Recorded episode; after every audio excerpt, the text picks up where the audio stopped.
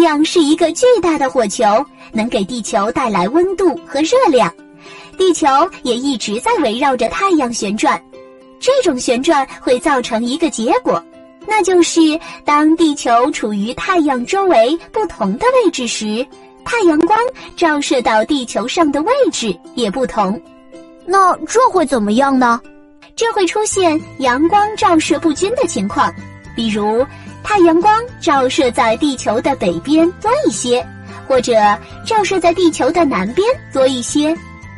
当太阳照射在地球的北边多一些时，北边地区就会比较暖和，会出现春天和夏天；南边地区会比较寒冷，会出现秋天和冬天。那如果照射在南边地区多一些呢？太阳光照到南边多一些的时候，南边地区就会比较暖和，会出现春天和夏天；北边地区比较寒冷，就会出现秋天和冬天。这样四季就形成啦。再加上地球是一直在不停转动的，所以一年四季和白天黑夜也就一直在循环啦。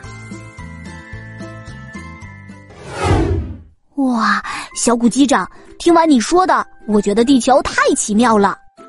哼哼，那你快打开地球说明书，告诉大家你学到了什么吧。